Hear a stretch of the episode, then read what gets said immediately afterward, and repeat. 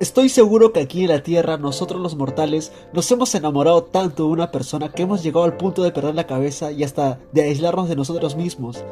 Hay personas que quizás les parece un poco aburrido hablar de poesía o poema. Esto es el primer episodio y les doy la bienvenida. ¿Alguna vez te han dedicado algún poema?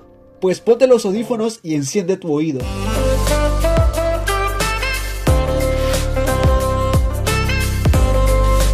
La verdad es que este poeta me sorprende tanto que estuvo a punto de suicidarse y quitarse la vida por un amor. Quizás si pasaba esto nunca hubiésemos conocido sus magníficas grandes obras que él escribió. Pero en medio de toda esta oscuridad sus amigos fueron la luz de esperanza, así como lo escuchan. Pero no es que se hayan ido a emborracharse con una caja de cerveza dos días seguidos y luego enviar un mensaje de WhatsApp a las 2 de la mañana diciendo vuelve conmigo. No, eso más bien hubiese pasado hoy en la actualidad, sino que lo impulsaron a seguir un doctorado fuera de la ciudad él llegó aproximadamente un 30 de diciembre de 1917 aquí a la capital. A mí en lo particular creo que nunca me han dedicado un poema. Más bien yo he sido el que ha dedicado poesías en el colegio. Creo que esto se va perdiendo poco a poco, esta costumbre de enamorarnos a la antigua. Es que ahora todos nos enamoramos con la comida. ¿Cómo negarse a su pollo entero con su gaseoción bien helada y todas sus cremas? Pero siempre es bueno de vez en cuando tirarse sus rimas y versos hacia alguien, hacia esa persona especial. ¿Quién no ha escuchado al gran poeta César Vallejo? Tiene varios poemas, entre ellas destaca Masa. Estoy seguro que la gran mayoría aquí en algún momento de sus vidas lo han leído o al menos lo han escuchado hasta el cansancio. Es que no por nada es considerado uno de los poetas más importantes y sobresalientes del siglo XX. Nació el 16 de marzo de 1892 en La Libertad. Justo hace poco menos de dos meses, para ser más exactos en abril, se conmemoró sus 82 años de partida.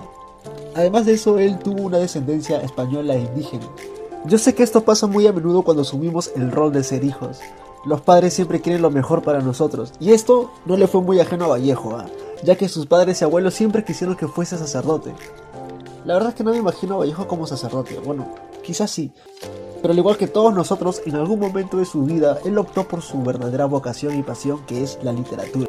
Sin duda alguna no se equivocó al escoger esa carrera porque logró ser un gran exponente. ¿Sabes por qué?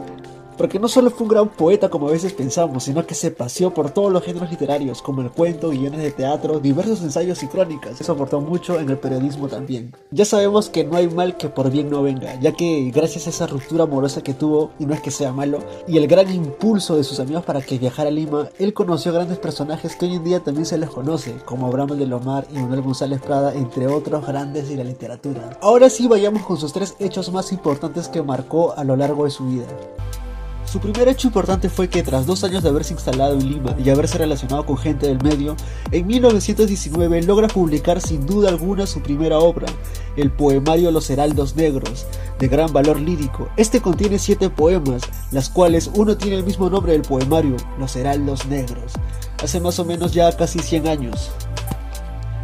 Estos libros están relacionados con el sufrimiento humano, la sensibilidad ante el dolor. Fue una de las principales características de su obra poética. Adoptó el verso libre y rompió con las formas tradicionales, la lógica textual, la sintaxis y experimentó con el lenguaje. Esto me recuerda mucho a los discos que hoy en día se lanzan, siempre hay un primer single, y en la cual también se experimenta con nuevos sonidos. Vallejo no fue ajeno a eso, también tuvo una versatilidad, y gracias a esto pudo abrirse un gran camino a la literatura. El segundo hecho importante, creo que más que un hecho, es un homenaje hacia él. Llega a cargo de la voz de un gran amigo mío. Este poema es de su colección España aparta de mí este cáliz, escrito en 1937, con un tema central que aborda el anhelo de la humanidad y que la unión del pueblo es la fuerza primordial de la esperanza y la fe. Los dejo con este poema maravilloso, disfrútenlo. Al final de la batalla, y muerto el combatiente, vino hacia él un hombre y le dijo, no mueras, te amo tanto.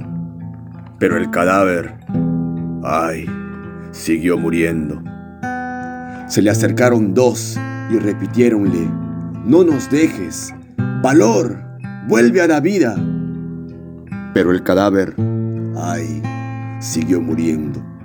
Acudieron a él veinte, cien, mil, quinientos mil, clamando, tanto amor y no poder hacer nada contra la muerte. Pero el cadáver, ay, siguió muriendo. Le rodearon millones de individuos con un ruego común. Quédate, hermano. Pero el cadáver, ay, siguió muriendo.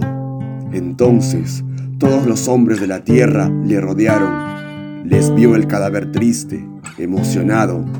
Incorporóse lentamente, abrazó al primer hombre, echóse a andar. La tercera parte de esta lista hablaremos sobre la inquietante premonición que tuvo este poeta antes de morir.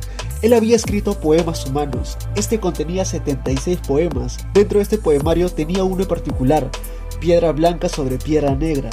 El título alude a una tradición popular de Santiago de Chuco, con alto contenido simbólico. Esto no es lo que le hace particular en sí, sino que él ya había pronosticado su deceso, que fue el 15 de abril de 1938 a los 46 años de edad. Aquí un breve fragmento de dicho poema. Me moriré en París con aguacero, un día del cual tengo ya el recuerdo. Me moriré en París y no me corro. Tal vez un jueves como es hoy de otoño. Muchas personas alegan y afirman que fue víctima de un paludismo mal curado. Georgette Mariette, nacida en París en 1908, quien además de ser su esposa, fue también su compañera en la etapa europea del poeta, ella logra publicar su obra póstuma Poemas Humanos en 1939 en París y recopila una serie de poemas escritos entre 1931 y 1937. Con esta última reflexión me despido amigos. Como bien sabemos, uno mismo es dueño de escoger a sus propios amigos y que nos motiven a seguir el camino correcto, como pasó con Vallejo sus patas. Además, ¿quién muere por amor? Nadie. No olvidemos el valioso mensaje dentro del poema Masa, que no debemos perder las esperanzas aún estando moribundos, que siempre habrá algo que nos mantenga de pie y más aún en estos tiempos tan difíciles que estamos pasando. Nos vemos en el siguiente episodio con otro tema y su top 3. ¡Cuídense!